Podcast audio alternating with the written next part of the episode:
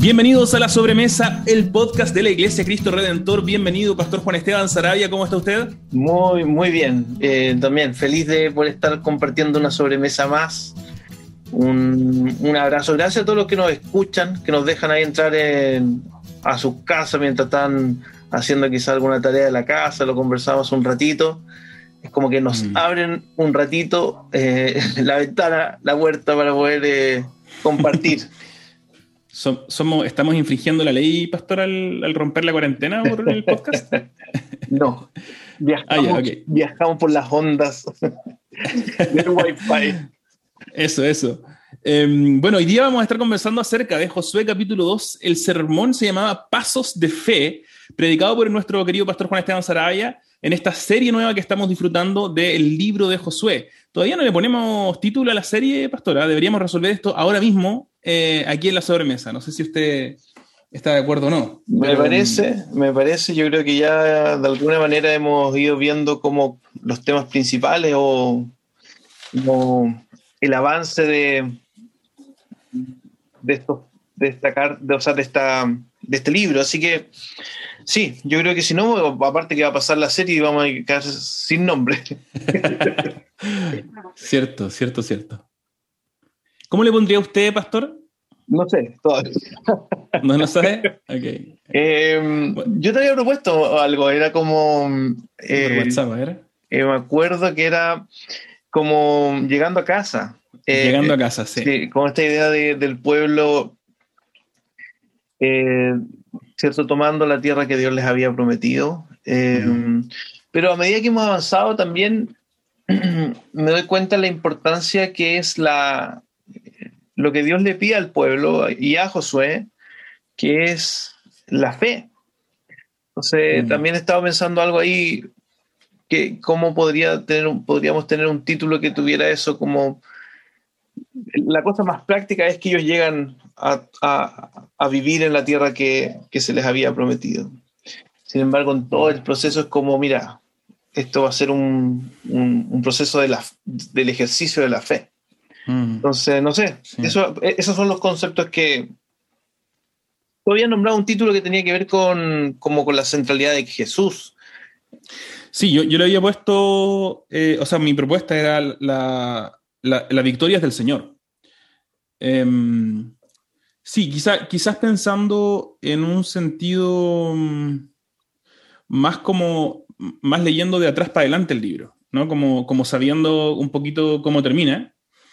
Em, pensando en, este énfasis también, estábamos hablando antes de comenzar el podcast que me toca predicar eh, los capítulos del 5 al 8, donde hay estas guerras, las primeras batallas de Israel con estas dos ciudades, por un lado Jericó y por otro lado Ai. Y, y es extraño el lenguaje que se ocupa porque parece ser que el Señor quiere dejar muy en claro que es Él quien está peleando contra la corrupción, contra lo, contra lo que hablábamos, ¿no? lo profano. Lo profano es una palabra media complicada, pero en el fondo lo, lo, contrario a Él, contra la oposición al Señor, eh, lo pecaminoso, si se quiere, el pecado. Y esa es la guerra que está peleando el Señor, donde Israel tiene participación solo como, como un instrumento, digamos. Em, y al punto de que en, estos capítulos que le contaba yo al pastor, y esto lo vamos a ver al final también, cuando Israel se da vuelta la chaqueta y empieza a actuar como si fuera uno de esas, un, cananita, em, el Señor le dice, bueno, ustedes se han hecho profanos entonces, ustedes están, están conmigo o están contra mía.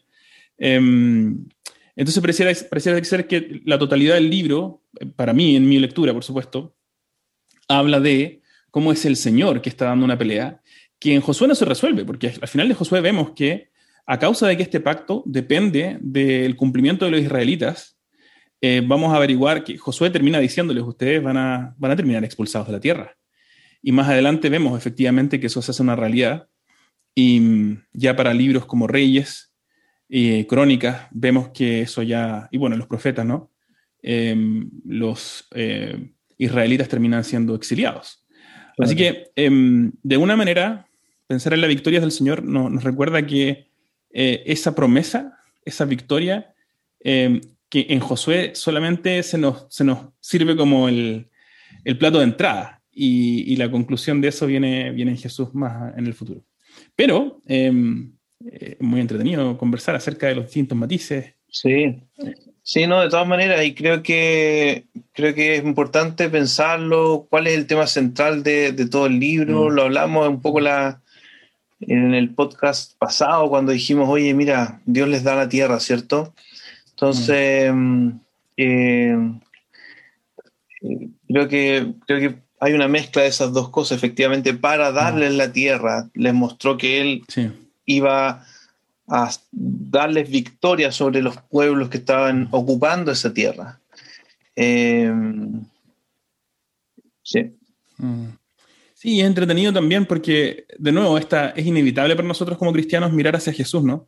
Porque pareciera ser que esta victoria eh, es el cumplimiento de promesas, como, como, como tú bien lo decías, ¿no? Em, esta, esta, tierra, esta llegada a casa es el cumplimiento de promesas, pero que se cumplen solo parcialmente en el libro de Josué y que realmente las vamos a tener exclusivamente cumplidas en Jesús. Em, y eso es muy entretenido también hoy día. Estamos metiéndonos en un tema tangencial de alguna manera, pero creo que es, está siendo entretenido y, el podcast tiene esta característica de ser algo más relajado.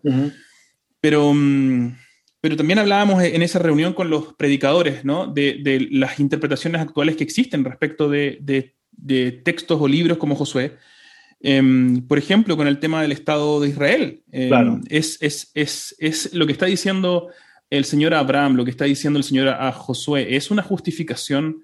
Eh, está, está hablando del Estado de Israel como está, como es, está constituido hoy día.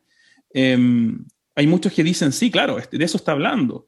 Eh, por lo tanto, el Señor les dio esta tierra y ellos tienen que, y bueno, ahí estamos, chuta, mira, en realidad pareciera ser que Josué no está hablando de 1900, del siglo XX, ¿no? está hablando de su contexto particular. Eh, y está prometiendo cosas que van a ser cumplidas en Jesús, no, no en el establecimiento de una nación, ¿no? Mm. Sí, por eso hay que, hay que hacer, ese es un gran esfuerzo, eh, es un, gran desafío, esfuerzo en la enseñanza del todo el Antiguo Testamento, de toda la Biblia, pero sobre todo el Antiguo Testamento y, y libros como, como Josué, que se mezcla, ¿cierto? Porque por un lado está, eso fue lo que pasó, digamos, un Israel histórico, étnico, efectivamente tomó em, esa tierra geográficamente, ¿cierto?, que podemos identificar hasta el día de hoy. Em, mm. Este pueblo tomó por posesión ese lugar, Dios les dio ese lugar, les dio incluso, ¿cierto?, esta victoria sobre pueblos que estaban ahí. Pero la pregunta es, ¿eso cómo se aplica a nosotros hoy día? ¿Cierto? Eh, mm. ¿De qué tierra estamos hablando? ¿Seguimos hablando de esa misma tierra, de, de ese mismo lugar geográfico? o, está hablando de, un lugar mucho más que eso. Y bueno, ahí encontramos textos como los que leemos en Hebreos, ¿cierto? Hebreos 11 que dice que había un lugar, ¿cierto? caminando detrás del invisible, ¿cierto? Un, lugar de descanso, no sé si es Hebreos 11 o Hebreos 4. Hebreos 4 habla de que el reposo no llegó con Josué, sino vino después con Jesús. Claro. Pero no sé si Hebreos 11 quizás hablaba. Entonces, eh, ambos textos nos muestran que que en realidad eh, esa historia es como, sería como una maqueta de algo mucho, mm. mucho más grande que se aplica para, para el pueblo de Dios, eh, ya no solo étnico, ¿cierto? Sino mm. eh, para todos aquellos que han puesto su confianza en Jesús y, de alguna manera, y, sabemos, y justamente también a través de Josué, que el Israel ya no es solo étnico, sino que el, el verdadero Israel es son todas las personas que han puesto su confianza en Dios.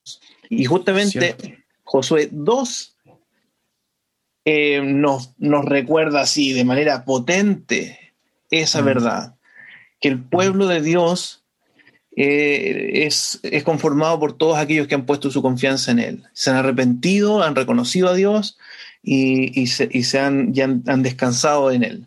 Entonces, bueno, con, la, con el relato de, de la prostituta Rahab. Sí, me encanta eso porque pareciera ser que Rahab va a seguir siendo relevante. Hoy día está, como le contaba al comienzo, estoy trabajando en el sermón que me toca predicar ya en un par de semanas más. Y vuelve a ser mencionada eh, Rahab en el relato de Josué 6. Sí. Em, cuando entran a la tierra y finalmente cumplen la promesa que le habían hecho, el juramento de em, darle salvoconducto esa palabra que hoy día tenemos de moda, eh, salvoconducto a ella y a toda su familia. Y parece ser que eh, por la manera en que se habla de Rahab, eh, dice que entran, sacan a Rahab, a su padre, a su madre, a sus hermanos, todo lo que poseía, y los colocan del otro lado. Y, más tarde, dice en el versículo 25 del, capítulo 6, que hasta hoy, dice Josué 6, em, ella ha habitado en medio de Israel. Me encanta eso porque pareciera ser que Rahab forma parte de Israel para el entendimiento de Josué y de la palabra del Señor. Sí, claro que sí. Claro que sí. O sea, al punto de después leer en Mateo, ¿cierto? Mm. Que está dentro de la genealogía del Mesías. Mm, exacto.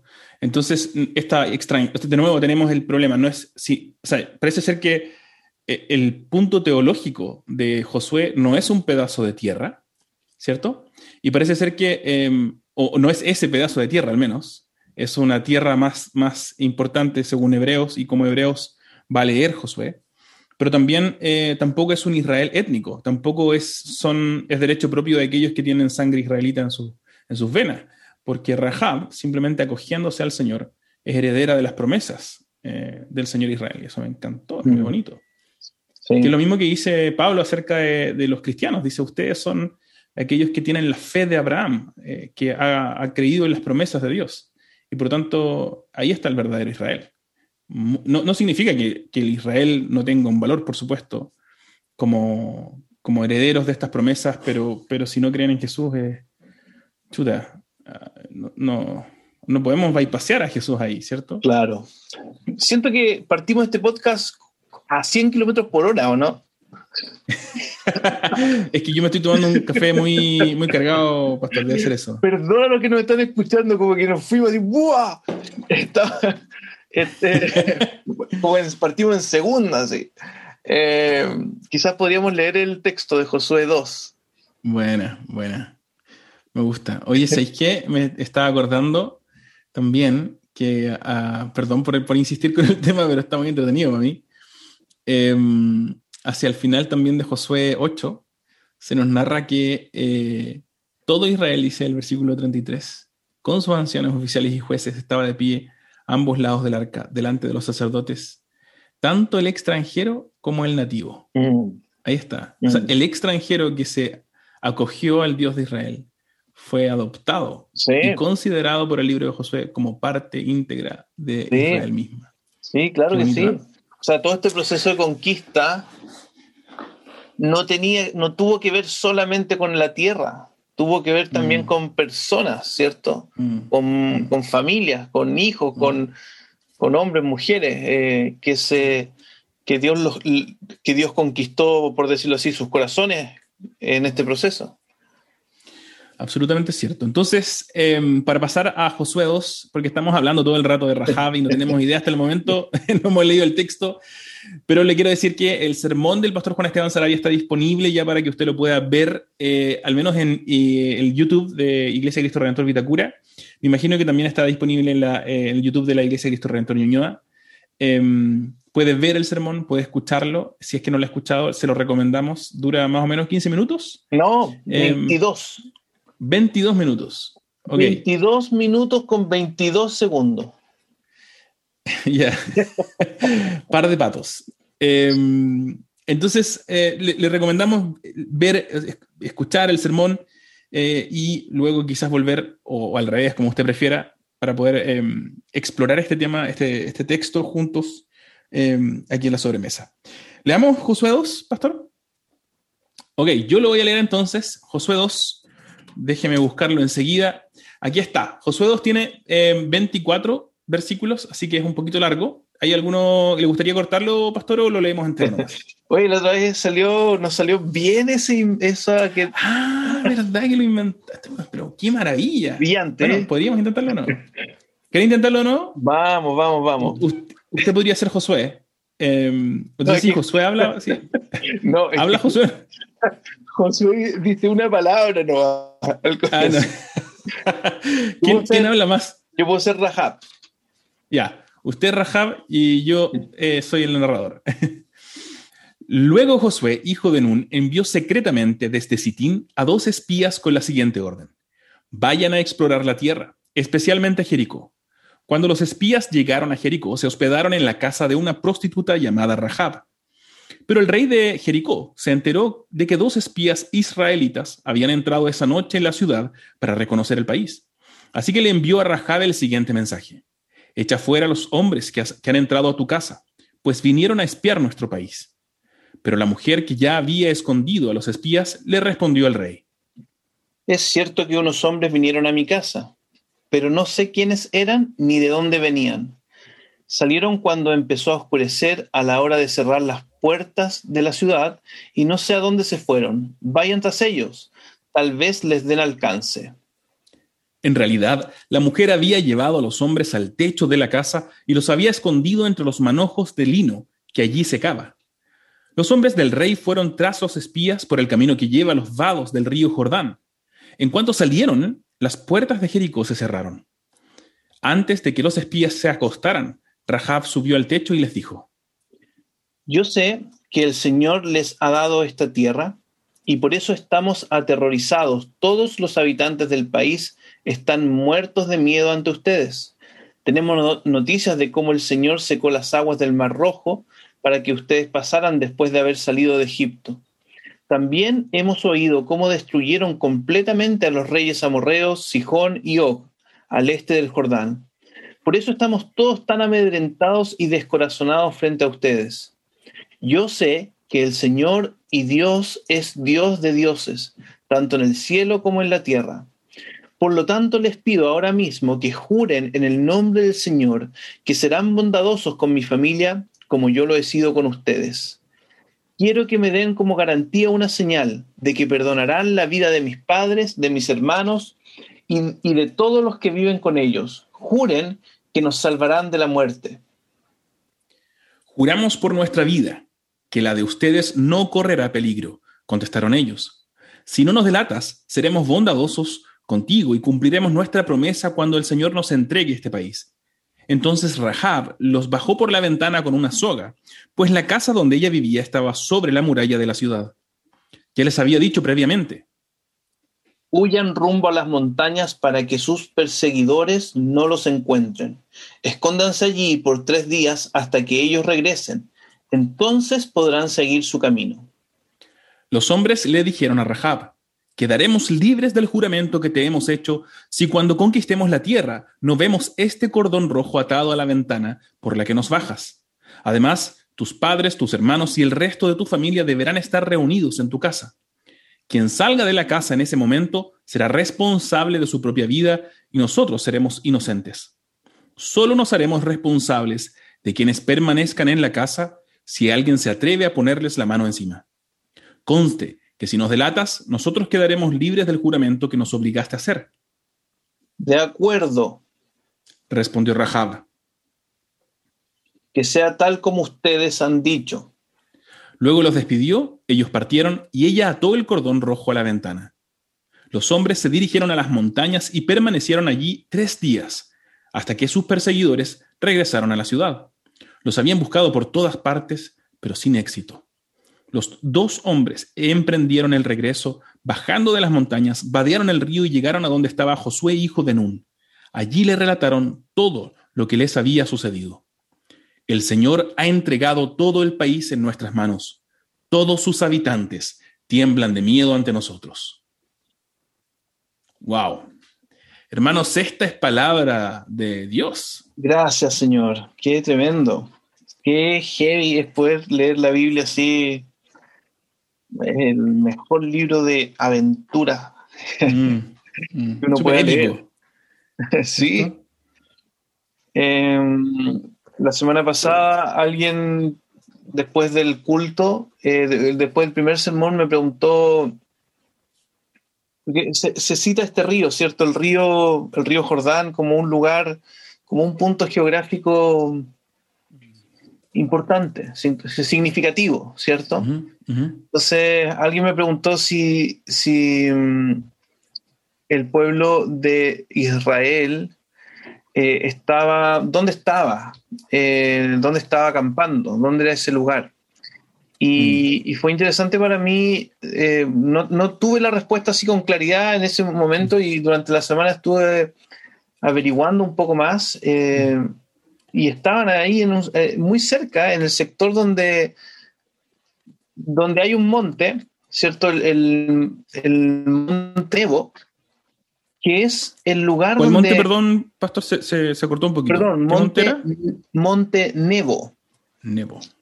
Ese monte eh, es el lugar donde Moisés mira la tierra prometida, ¿cierto? Dios le dice, sube a este monte, él mira la tierra prometida, se ve todo ese lugar, y eh, este pueblo después llega ahí muy cerca antes de cruzar el Jordán, están así en, ese sector, y el Jordán pareciera que es, el, es como el, lugar de acceso, ¿cierto? El comienzo de esta, de esta conquista. Eh, y fue muy interesante contestarle a esa, a esa, persona de nuestra iglesia, oye, mira, sí, efectivamente está al lado de ese monte, eh, el lugar donde estuvo Moisés y vio la tierra prometida. Eh, y esa persona es un matrimonio de nuestra iglesia, había viajado a Israel y había estado en ese monte. Entonces quedamos de que nos iban a mandar unas fotos, les pedí que me, me mostraran esas fotos del lugar donde cuando ellos estuvieron ahí porque es emocionante, eh, aunque leemos y decimos, wow, esta es una historia que, no sé, al menos a mí me, eh, no sé, enciende mi corazón, quiero saber qué pasó ahí. No es una historia de ficción, ¿cierto? Es una historia real que pasó con personas reales, eh, con pueblos reales, en lugares reales que hasta el día de hoy se pueden visitar y tienen, tienen todo ese, ese trasfondo histórico de lo que Dios hizo eh, con su pueblo, así que es muy emocionante. Entonces lo animamos a todas las personas que cuando escuchan los sermones hagan sus preguntas, porque es obligatorio que los pastores tratemos de, mm. contestar esas preguntas porque enriquecen a toda la iglesia. Absolutamente, así que ambas iglesias les animamos a, yo siempre lo digo, ¿no? En nuestros sermones, ojalá, yo tengo aquí mi, mi libreta que Lucía atacó, así que está un poco destrozada en este momento, eh, pero Em, tengo mis apuntes del sermón del, domingo, Josué 2, pasos de fe, tengo los puntos del sermón, las aplicaciones, eh, preguntas que, que, fue, que fueron generándose eh, a lo largo del sermón también para poder conversarlas hoy día con el pastor Juan Estena. Así que nos encantaría recibir sus preguntas, sus comentarios, sus dudas, sus saludos. Si quiere mandar eh, mándelos ahí por, por, por, WhatsApp, se los puede mandar al pastor Juan Esteban Sarabia, me lo puede mandar a mí, Diego Pacheco, en las redes sociales de Facebook e Instagram de ambas iglesias. Estaremos felices de poder responder a esas preguntas. Me, me fascina, me encanta que existan preguntas porque cuando existen preguntas eh, significa que hay personas que están haciendo lo que el Salmo 1 describe como meditar en la ley del Señor de día y de noche. Están mm. pensándola, dándole una segunda vuelta. Así que es un gozo para nosotros poder recibir esas preguntas. Bueno, entonces, eh, y nos queda claro que cuando estamos hablando acerca de, solo, solo para redondear lo que está, eh, la pregunta que, le hicieron, ¿no, Pastor?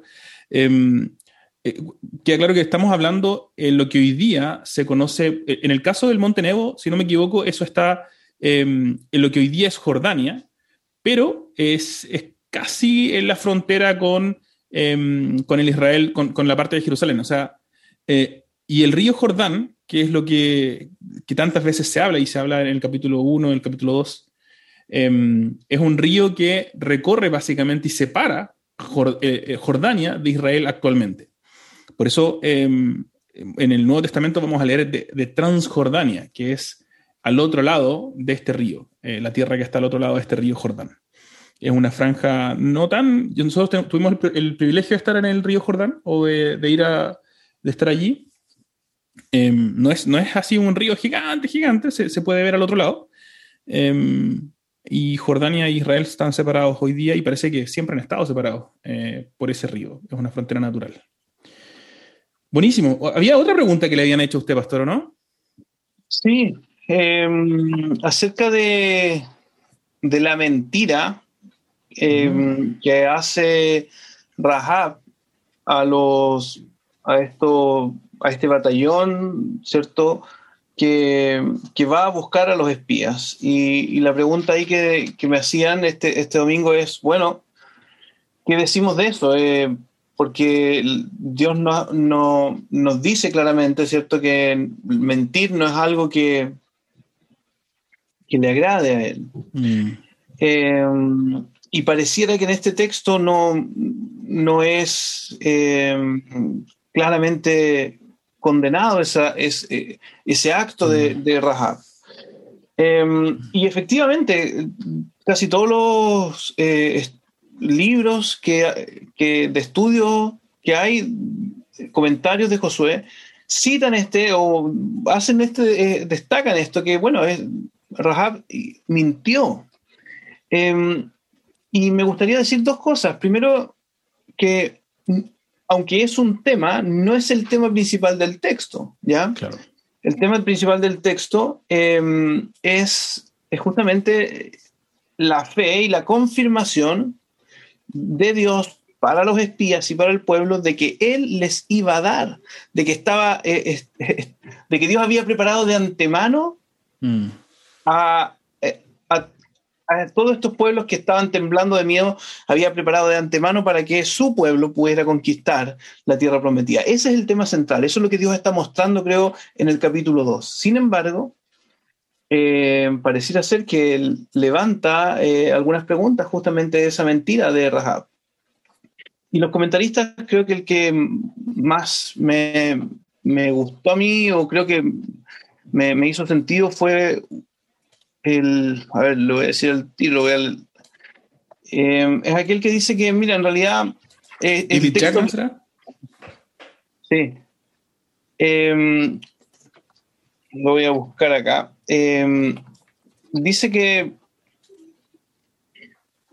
el texto bíblico no está ni aprobando ni, ni condenando el, la mentira de esta mujer. ¿Ya?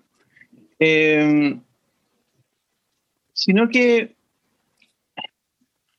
se ve como la naturalidad de la reacción de esta mujer ah, mintiendo, porque obviamente es una mujer que no conoce la ley de Dios, es una mujer que ha vivido en medio de un pueblo que era lejano a Dios, pagano, eh, y probablemente una vida donde quizás la mentira era algo que salía natural, ¿cierto? Mm. Eh, sin embargo, Dios eh, no es que Él esté aprobando eso, sino que en medio de esa circunstancia ocupa toda esa situación para mostrarle a su pueblo que Él está soberanamente a cargo de todas las cosas. Em, entonces me, gusta eso, me, gusta, me gusta que el comentario que nos lleva fuera del punto de la mentira, y es mm. evidente que, esa, que mentir en toda la Biblia, ¿cierto? Cuando uno aprende de las escrituras, eh, entendemos que a Dios no es algo que le agrada. Em, y sin embargo, Dios ha ocupado situaciones eh, llenas de pecado incluso em, para, para desarrollar su propia historia no estamos diciendo que la está validando, sino que eh, Dios está por sobre esas cosas. Pero eso, no sé, no sé qué más eh, podrías tú decir, Diego, de, eso. ¿Qué piensas tú de eso? Yo creo que eso lo vamos a ver muchas veces en la narrativa. En todos los textos narrativos, tanto del Antiguo como del Nuevo Testamento, vemos que el narrador tiene, me, encanta eso, el, narrador no es un narrador que pretende ser objetivo o meramente una, crónica, ¿cierto? El texto bíblico no es una crónica que está tratando o, una, un registro histórico solamente, está tratando de poner intencionalidad y una edición profundamente teológica. Y para nuestro deleite y a veces para nuestra frustración, em, no le interesa tanto nuestra necesidad de satisfacer nuestras preguntas a veces eh, o curiosidades con algunos temas. A mí me toca, como les contaba, estoy leyendo este texto en el cual se aparece un ángel eh, que es el comandante del ejército del Señor. Tengo una lista de como 200 preguntas que hacerle a Dios al respecto, pero él no le interesa describir ni quién es este ángel, ni por qué está ahí, ni nada por el estilo. Solo le interesa describir el momento para decir es Dios. Bueno, es otro el punto, es otro el punto principal. Y creo que con Rahab también. Mm. Rahab está ahí, Josué la está describiendo para poner otro punto, no es el de la mentira, y lo va a pasar por alto nomás. Mm. Me acuerdo también cuando predicamos, em, si no me equivoco, ¿cuál fue el último evangelio que predicamos? ¿Lucas? Creo que fue en Lucas, eh, donde también veíamos en algunas parábolas, no, en Mateo, habían parábolas donde Jesús eh, contaba y este señor hizo tal cosa y tú decías, pero espérate, pero eso está mal, po. Mm. eso, eh, ¿te acuerdas que había uno en el que había un administrador que, que, empezaba como a darle de más a la gente y, y se, agraciaba con la gente. Asegurarse. Exacto, exacto. Y, pareciera que ser que Jesús dice, bueno, em, casi como que la, moraleja era, si uno lo malinterpreta, si uno, si uno sale del punto principal de Jesús, podría decir, ah, entonces lo que tengo que hacer es andar por la vida eh, regalándole las cosas de mi empresa a la gente. Em, no, ¿cierto? El, punto de Jesús es otro. Eh, y, creo que a veces el texto narrativo hay que leerlo de la misma manera en que leemos las parábolas, con un punto principal que domina sobre el resto. Em, y también el mismo hecho del, verso 1. Eh, Se hospedaron en la casa de una prostituta llamada Rahab. Eh, también es un tema eh, porque muchos comentaristas, estudiosos, y sobre todo en el Antiguo Testamento, parecía ser que era como escandaloso que se dijera con todas sus letras cuál, a qué se dedicaba esta mujer, ¿cierto? Sí, cierto. Y, que, además no cumple ningún rol narrativo, porque no es que el hecho de que sea prostituta va a definir la historia de una manera muy importante, pero lo menciona. claro, lo menciona. Y, en el proceso de preparación del sermón, yo, yo decía, estuve orando, esto de que sea prostituta, ¿por qué, por qué se nos dice? Eh, ¿Por qué mm. los espías fueron y se alojaron ahí? Em, obviamente, em, o sea, no, es obvio, pero yo pensé, dije, bueno, es muy probable que era una buena estrategia alojarse ahí, a lo mejor fue casualidad, o a lo mejor ellos pensaron o, se dieron cuenta que era una, una casa donde entraban eh, y salían hombres, ¿cierto? Y eso iba a llamar menos la atención en su labor de espionaje.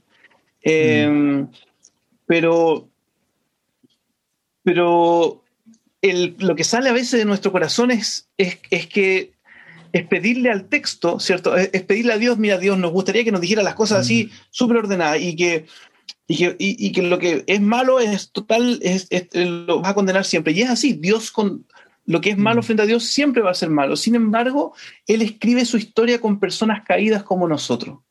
Absolutamente. Y cuando Él, él decidió escribir su historia con nosotros, eh, nosotros siempre tenemos, eh, vamos a agregarle esas frases que no quisiéramos que estuvieran, ¿cierto? Como Jonás caminó al otro lugar donde, donde, donde Dios lo había mandado, o como David miró a una mujer, ¿cierto? Y, que, era casada y se acostó con ella. Eh, no queríamos, no quisiéramos leer eso en la Biblia, ¿cierto? O Noé se emborrachó, o Abraham mintió y dijo que su esposa Sara era su hermana. Mm. Y, ahí está, porque somos parte del... En la gracia de Dios, Dios quiso escribir su historia con nosotros y producto de eso eh, hay historias donde se ve mezclado mm. la condición caída del ser humano, ¿cachai? Eh, y a veces nosotros, los comentaristas dicen, no, saquemos, mejor borremos que era prostituta. ¿Cierto?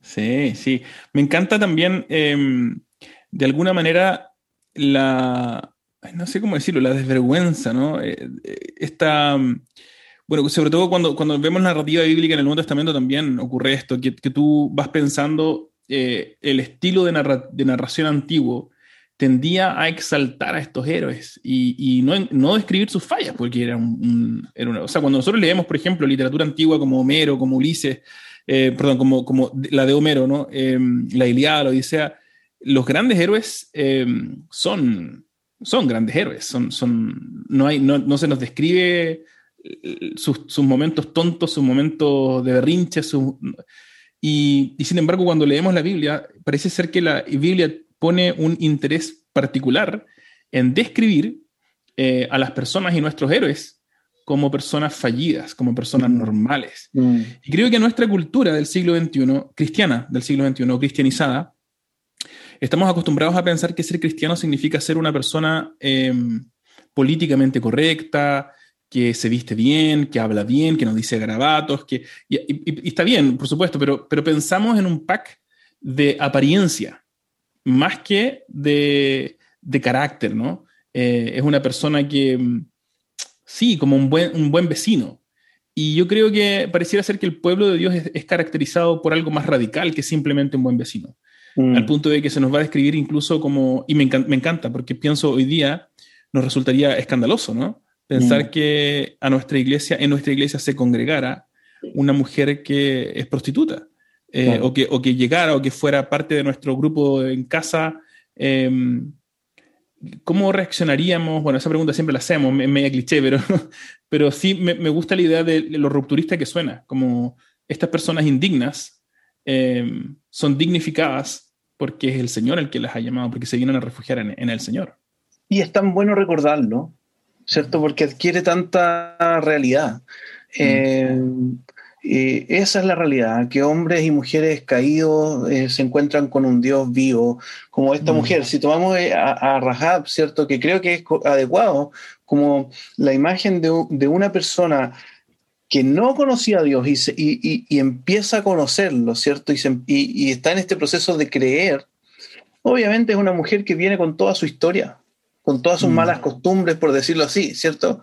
Con todas las costumbres que ella estaba acostumbrada a, a- a practicar lejos de Dios. Así Mm. hoy día llegan a la iglesia eh, jóvenes eh, eh, con historias eh, desordenadas en su aspecto, no sé, desde el alcohol, la droga, la sexualidad, un montón de historias así, y así llegan, y así hemos llegado muchas veces nosotros mismos a la iglesia. Eh, y, y es increíble ver que hay un Dios que nos ofrece perdón, nos ofrece hacernos parte de su pueblo y nos ofrece un, un nombre. Por eso me, me llama tanto la atención que dice la prostituta, Mm. Rahab. Entonces, el texto bíblico no solamente Mm. nos dice l- lo- a lo que se dedicaba ella, sino que nos da su nombre. Y ese nombre eh, queda en la historia. Mm. ¿cachai? La historia que Dios dignificó eh, con su gracia, ¿cachai?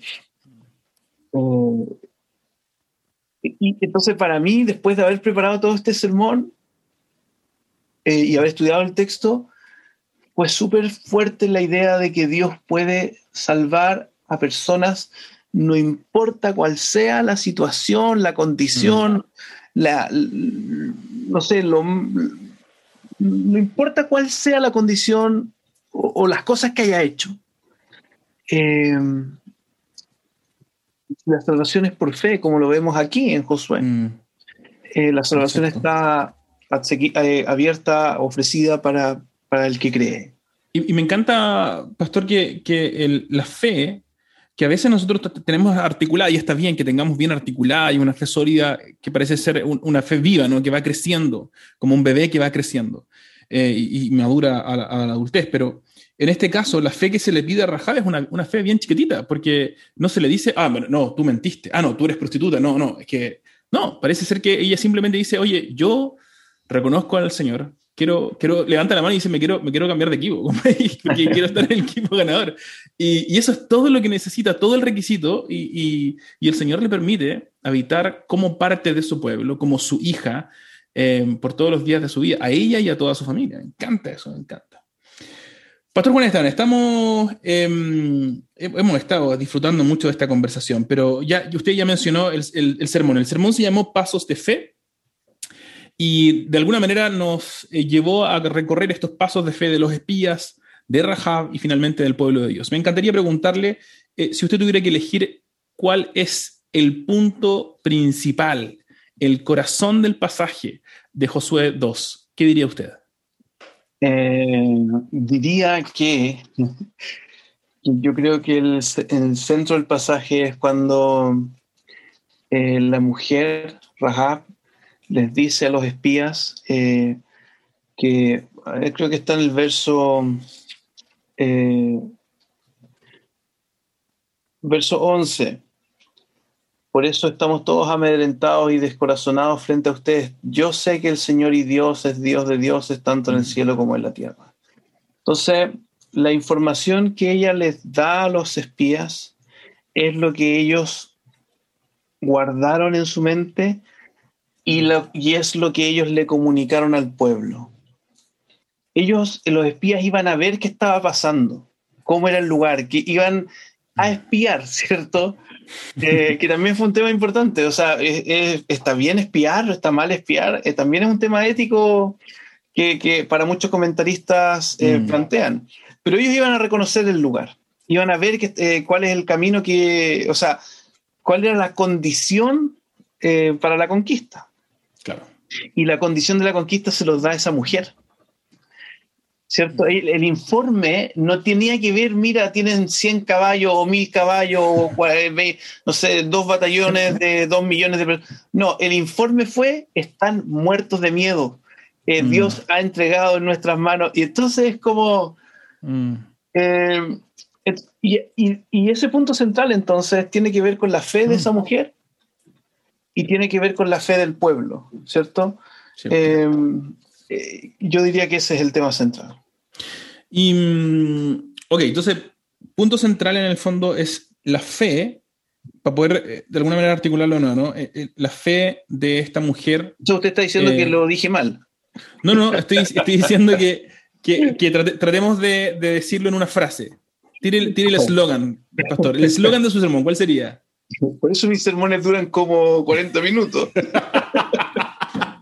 Bueno, no, no lo quise decir así, pero. pero sí. No, pero lo dijo, lo dijo. No, está bien. Eh, yo pondría que que tengan fe, ¿cierto? Que Dios ha entregado esta tierra en sus manos, algo así podría llamar.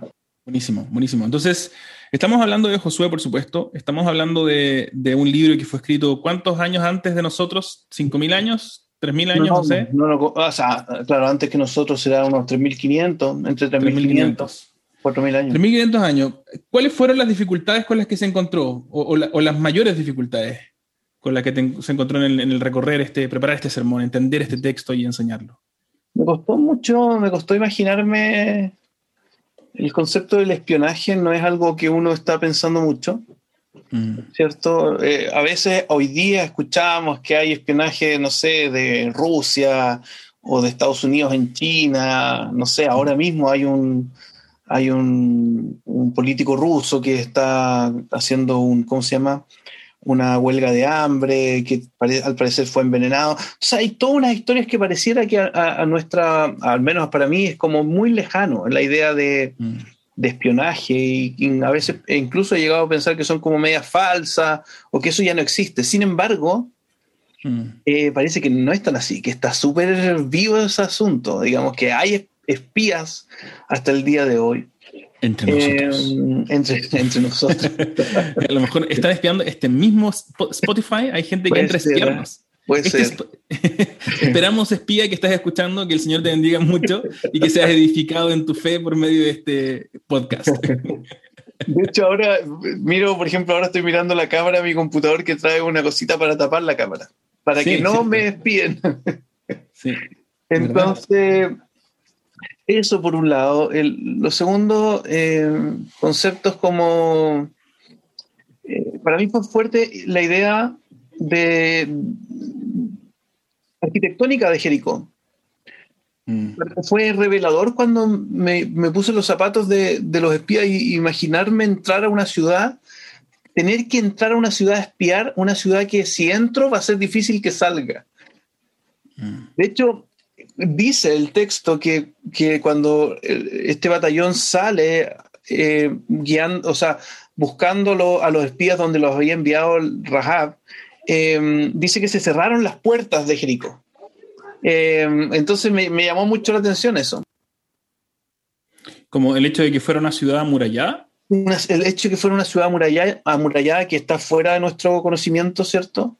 No, Mm. me- me- me- Santiago, aunque hay edificios muy grandes, seguimos, ¿cierto? Siendo una ciudad que uno puede entrar y salir eh, sin problema, pero es una ciudad que estaba, parece acostumbrada a defenderse. Estaba hecha para defenderse. Bueno, entiendo que en la, en la cultura, en la civilización antigua, las ciudades amuralladas era algo muy normal, porque eh, Claro.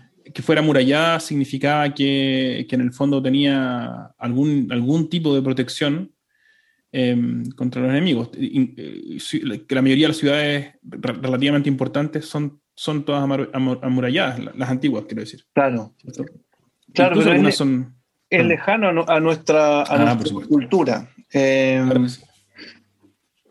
Claro, es antes, es antes, de lo que de la constitución de lo que hoy día conocemos como, como naciones modernas, donde tenemos límites, tratados que se respetan, ¿cierto? Em, donde somos un país grande eh, o países en general grandes. En ese tiempo las ciudades eran, no, había una unidad necesariamente, cualquiera podía invadirlas y saquearlas y no existía la ONU ni las regulaciones de leyes internacionales eh, de guerra ni nada. Entonces, sí, sí claro. muy entretenido eso de que a todo esto, eh, yo, eh, Jericó sigue siendo una ciudad, así sigue existiendo. Claro, claro. Así que muy, muy entretenido. Em, Pastor, entonces la dificultad mayor fue de alguna manera pensar, situarse en ese contexto de una ciudad en Medio Oriente. Eh, Poner, claro, ponerme en los zapatos de los espías. Mm. ponerme, y, y, la dificultad, bueno, e, eso en, el eso en la situación de, de, o sea, e, eso es la dificultad de predicar algo que fue una historia de 3.500 años atrás, pero eh, el desafío también es, eh, fue tratar de, como predicador, también tratar de contar la historia. Eh, mm. y de que al contar la historia fuera algo que, que nos impactara y que nos llamara la atención, y porque por algo Dios nos relata esto en, en una historia. Entonces, eso también fue un desafío como predicador. Es difícil eso, ¿ah? Es difícil contar la historia y también entendiendo que muchas veces la historia, em, sobre todo en el caso de la narrativa del Antiguo Testamento, pareciera ser que eh, uno podría perderse en la historia, em, justamente porque uno hay que, tener, hay que ir eh, puliendo herramientas para interpretar las historias, pero pero si uno se queda solo con la historia, podemos terminar justamente, por ejemplo, con la mentira de Rahab, ¿cierto? Y podemos enfocarnos ahí y perdernos la joya que está ahí contenida, la verdad profunda, más profunda, más bella que está contenida ahí.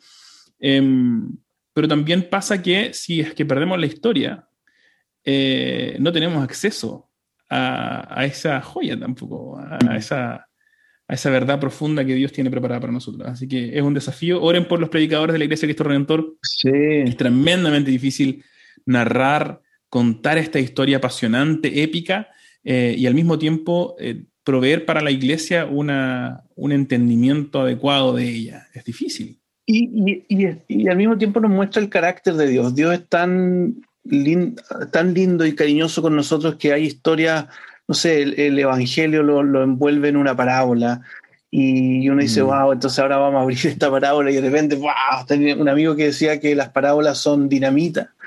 Em, a veces dice, no sé, otra, otra verdad acerca de él o de en nuestra relación con él, dicen, bueno, yo lo voy a envolver ahora en una poesía, en un salmo, en un canto, mm. En una historia o en una carta. Eh, entonces, el de los desafíos de Josué es que esto viene envuelto en una historia, en papel de regalo para nosotros. Exacto, exacto, como un bombón.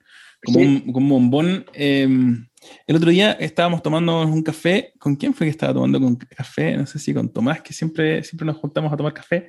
Y me trajeron un café en un, eh, en un barquillo, que nunca, nunca, había visto esto, un barquillo de chocolate. Entonces, en este caso, eh, el café y el barquillo son parte del plato. La historia que envuelve esta verdad es también parte de, lo que el Señor nos quiere contar, nos quiere decir, ¿cierto?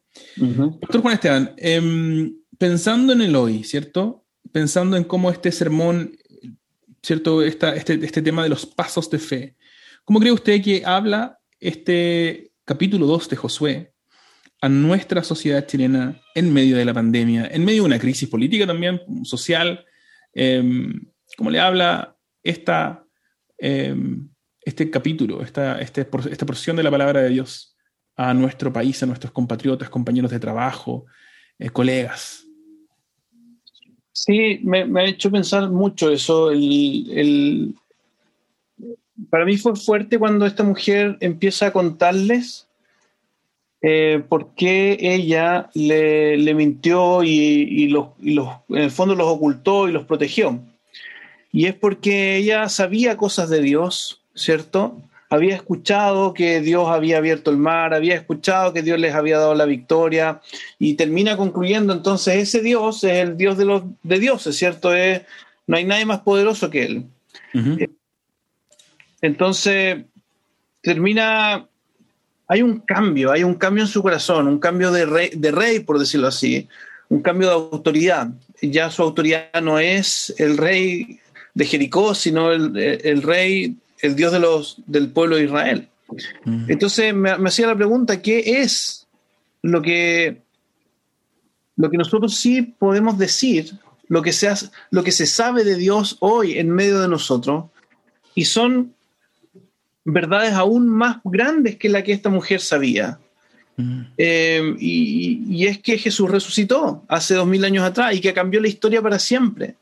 Eh, que, que hay millones y millones de personas de toda lengua, raza, nación, edades, que han dicho encontrarse con este Dios resucitado. Entonces, mm si alguien escucha eso y dice, oye, parece que es verdad que hay un Dios que, vino a esta tierra, se encarnó, ¿cierto? Murió en una cruz, perdonó los, para, para, perdonar los pecados y resucitó, venció la muerte. Wow, eh, si eso es verdad, eh, bueno, yo quiero conocer a ese Dios, ese Dios debería ser mi Dios. Eh, me acordé ahora de John Stott, dice en los libros que, le, que estuve leyendo hace un, tiempo, que, un librazo que se llama La Cruz de Cristo, Dice, si yo no creyé, si, no, si, si Jesús no hubiera muerto y resucitado, él dice, yo no creería en Dios. Wow. Yo no creería en Dios porque, porque eso es el evento que muestra justamente ese compromiso y ese amor de Dios hacia su creación. Entonces, eso es lo que em, creo que el mensaje creo más importante para la sociedad hoy día. Porque al final todos tenemos nuestros dioses, en un sentido. todos los seres humanos hoy día quizá hay mucha gente preocupada, ¿cierto?, de la política. Yo sigo algunos programas políticos, los escucho. Hoy día los otros están preocupados del fútbol, que también me gusta el fútbol, acerca de las Champions, eh, qué, va a pasar, que se formó una nueva, hay un conflicto ahí en Europa. Eh, otros estamos también, obviamente, preocupados del coronavirus, qué va a pasar, de, la, de un montón de cosas. Y de repente Dios nos dice, ¿saben qué? Em, yo soy el Dios que cumple sus promesas mm. y que vengo a solucionar el problema de fondo, que es el pecado y la muerte, ¿cierto? las consecuencias del pecado. Entonces, no importa cuán lejos estemos de Dios o lo poco que sepamos de Dios, si, si hay fe en ese mensaje, bueno, la vida de las personas pueden ser transformadas para siempre. Entonces, Creo que ese es el mensaje que clave para, para nuestra sociedad. Y, y, cuando digo cualquier persona, justamente porque este texto nos dice que una mujer que tenía una vida muy, muy lejana a los propósitos de Dios, eh, terminó siendo parte del pueblo de Dios. Mm. Así que buenísimo, buenísimo. me anima mucho eso. Buen, buen desafío entonces para, para, nosotros. Me gustaría terminar haciendo una pregunta, Pastor Juan Esteban. Siempre estamos hablando de este año Plan Misionero 2021, queremos llegar a nuestros amigos, queremos convertirnos, transformarnos en una iglesia que hace discípulos, una iglesia misional, todo este nuevo enfoque que nos ha hecho también cuestionarnos y le agradezco muchísimo porque algo que, que tomé notas ahí, que fue que al final del sermón las aplicaciones no fueron solamente para la iglesia, sino también para nuestros amigos, vecinos, eh, visitas que no son cristianos, Em, y que sin embargo la palabra de Dios ciertamente tiene un mensaje también para ellos. Me gustaría preguntarle a usted, porque siempre estamos preguntándonos como cristianos, em, estoy pensando en rostros, ¿no? Estoy pensando en, nuestros queridos amigos Rubén Álvarez, Javier Bárbaro, Javier Lausich, ¿cierto? Miembros de nuestra iglesia, cada uno de ellos, un montón de hombres y mujeres que pertenecen a nuestra comunidad, a nuestra familia en Cristo. Me gustaría proveer para ellos un buen tópico de conversación a partir de Josué 2. ¿Qué podemos esta semana compartir, contarle a nuestros amigos no cristianos de Josué 2? Wow. Em, ¿Qué podríamos contarle a nuestros amigos? Bueno, em, que hay un, lo que hablábamos recién un poco, creo. Em, me, encantaría animar a las personas a leer Josué. siempre me, me doy cuenta que cuando personas yo siento que mucha gente hoy día está, se siente lejana a Dios, pero pocas han pasado tiempo leyendo la Biblia. ¿Cachai? Es como, no, la Biblia es un libro antiguo, no, no, no tiene nada que mm. decirme a mí. Pero no creo que, que así. Cuando uno empieza a leer, se da cuenta que Dios tiene mucho que decirnos. Em, y no sé si se, está escuchando mucho ruido, ¿no? Eh, no, no mucho. Ah, ok. Un poquito nada más. Eh, sí, porque están aquí, parece haciendo un trabajo acá en la casa.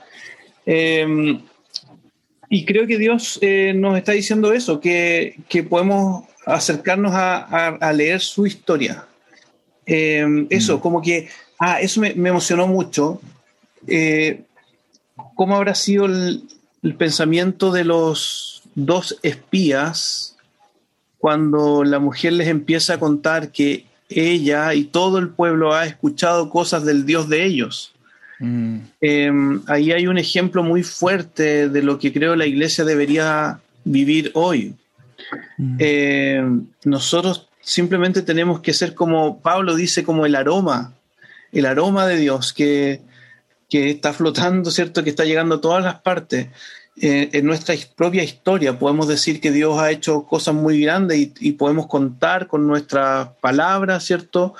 lo que Cristo hizo en, en, en la cruz y, y, cómo eso ha cambiado nuestras vidas. Y eso sigue pasando y sigue llegando a todos los lugares y de repente la gente, no importa cuál sea la situación, escucha y dice, wow, eso, eso lo creo, quiero conocer mm. a ese Dios. Entonces nosotros Buenísimo. somos ese aroma.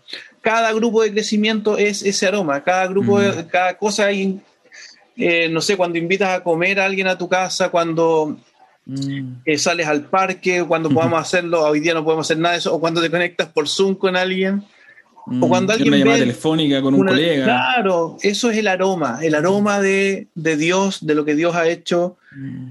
y sigue haciendo y seguirá haciendo eh, en, en, el mundo entero. En el Buenísimo. mundo entero. Es como un aroma que está saliendo por todos lados. Buenísimo. Entonces pareciera ser, no sé si te acuerdas, me, me hiciste recordar Antiguamente, cuando yo era eh, adolescente, habían estas tarjetitas con aroma eh, ah, sí. que, uno, que uno le mandaba a las chiquillas que le gustaba, o al revés. Eh, y quizás somos nosotros ese, esa tarjeta de invitación con aroma de Dios a nuestros vecinos, nuestros colegas, nuestros amigos, nuestras familias. Así que me encantó pensar en eso, me encantó que lo que tenemos que compartir con otros con nuestros vecinos esta semana es contarles cómo estamos aprendiendo de nuestro Dios, que es un Dios que, que abre los brazos, con brazos abiertos, eh, desvergonzado, no está preocupado del que dirán, está preocupado sí. de, de, amar y servir a todos y por lo tanto nosotros también estamos siendo llamados a amar y servir, aceptar, cobijar a aquellos que están, eh, que quieran venir, a ser conocido a este Dios que invita hacia Él. Sí, Esteban, déjame terminar ahí con la segunda de Corintios, porque eso es lo que dice ahí contra el, la, la, cita. Segunda de Corintios 2, 14 y 15 dice, sin embargo, gracias a Dios que en Cristo siempre nos lleva triunfantes y por medio de nosotros, mira, y por medio de nosotros esparce por todas partes la fragancia de su conocimiento. Porque para Dios nosotros somos el aroma de Cristo entre los que se salvan y entre los que se pierden. Así que eso es lo que somos. Buenísimo. Buenísimo hay que andar eh, entonces eh, perfumados de Jesús. Uh -huh. eh, pastora, ya, ya, estamos llegando al final de, de, nuestro tiempo juntos, pero me gustaría hacerle una última, no sé, una oportunidad de que quizás algunas palabras finales, alguna reflexión final para la Iglesia de Cristo Redentor, para nuestros amigos que nos escuchan, para todos aquellos que están escuchando el podcast. Em, Josué 2 y los pasos de fe. ¿Tiene algún, alguna reflexión final, Pastor Juan Esteban? Sí, me gustaría solamente recalcar que si nosotros estamos caminando eh, en la voluntad de Dios por fe, eh, caminar en la voluntad de Dios va a implicar fe. O sea, si el, hacer la voluntad de Dios, dejar de mentir, dejar de engañar, eh, amar, atreverse a amar, implica fe. Si, tú estás caminando por fe, eh, el Señor va a afirmar tus pasos. aunque pareciera, aunque a veces hay momentos que pareciera que todo está perdido, como probablemente los espías pensaron. Pero si tú estás caminando con el Señor, en la voluntad del Señor, confiando en Él, Dios, el Dios de, del cielo y de la tierra, va a afirmar cada uno de tus pasos. Así que no te desanimes en caminar por fe en, en Dios y hacer su voluntad. Buenísimo. Buenísimo, entonces, pasos de fe para nosotros, comenzar esta semana, cómo vamos a, a caminar. Eh, me encantaría que esta semana pudiéramos caminar en sintonía con José, sí. en fe, invitando a otros a conocer de Dios. Ojalá nos topemos con, con hombres y mujeres de fe, que a lo mejor con fe chiquitita como Rahab podamos comenzar a invitarlos, a traerlos en amor, en servicio, en, en, en, estas promesas generosas, eh, cumpliéndolas, cómo contestamos nuestros mails esta semana, cómo hablamos por teléfono, cómo humanizamos a esas personas a las que de repente se transforman en una pantalla nomás, cómo empezamos a ver a las personas que están detrás de esa Zoom para poder eh, amarlos, servirlos y mostrarles cómo Dios les ama y quiere servirlos también en Jesús.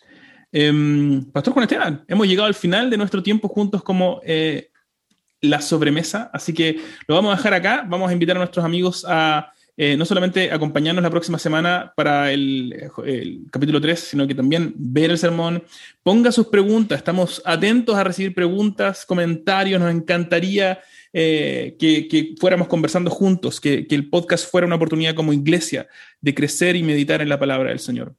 Em, bueno, lo dejamos hasta acá. Nos vemos la próxima semana y el Señor les bendiga muchísimo a todos, eh, hermanos y hermanas. Un abrazo cariñoso. Un abrazo a todos.